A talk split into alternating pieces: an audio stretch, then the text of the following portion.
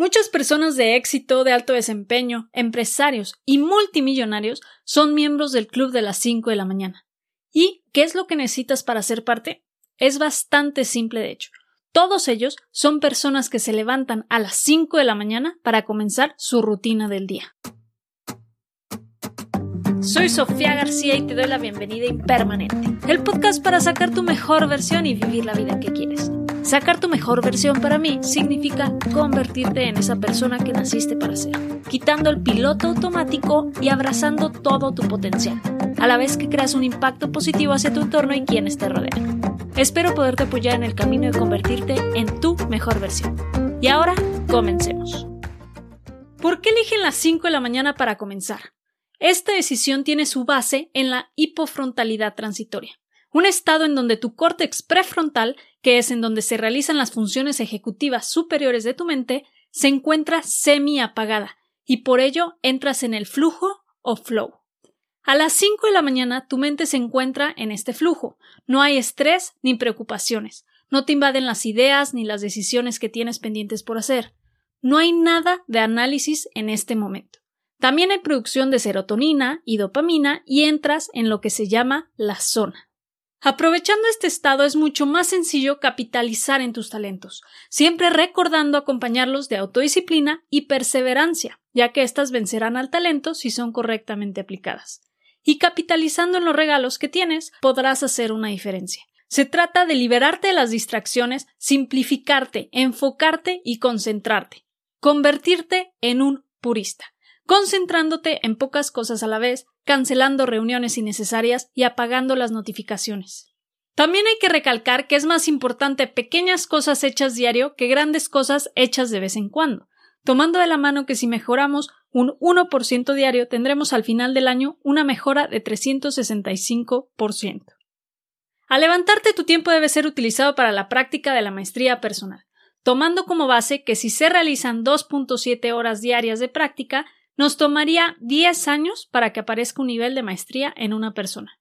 Y te pregunto, ¿le estás dedicando suficiente tiempo y consistencia a lo que quieres convertirte en maestro o maestra?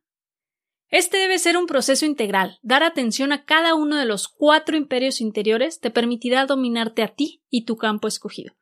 Y estos cuatro imperios son mente, donde la mayoría de coaches y mentores se enfocan, hay que trabajarla y ejercitarla. Ten pensamientos optimistas y mejorarás tu vida.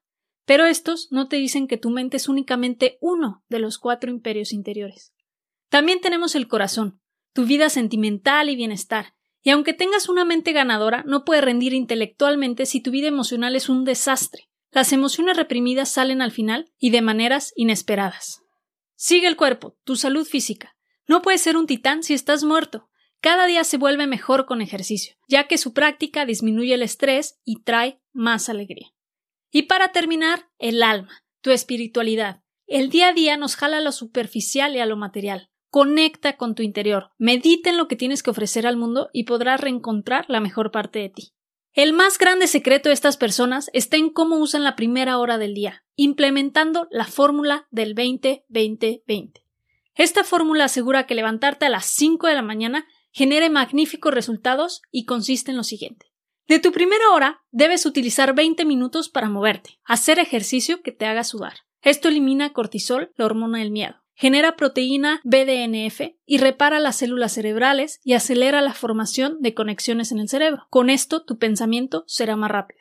Los siguientes 20 minutos úsalos para reflexionar. Reflexiona en paz y en soledad lo que es más importante para ti. ¿Por qué estás agradecido, agradecida? ¿Cuáles son tus frustraciones? ¿Cuáles son tus ambiciones, tus decepciones? Y si quieres, puedes anotarlo en un diario. En estos minutos asegúrate de eliminar las energías tóxicas y gracias a la meditación disminuirás el cortisol reduciendo el estrés. Los últimos 20 minutos dedícalos a crecer. Aprende, estudia, lee biografías, ve documentales, escucha audiolibros sobre historia o el tema de tu interés. Siempre busca aprender. Y como último punto que tiene este club es abrazar el sueño profundo. El sueño es uno de los factores para predecir la esperanza de vida, y cómo utilizas la última hora de tu día es tan importante para tener un máximo rendimiento como el cómo utilizas tu primera hora del día. La luz azul de los electrónicos no te permite dormir adecuadamente. No te vayas a dormir después de las 10 pm.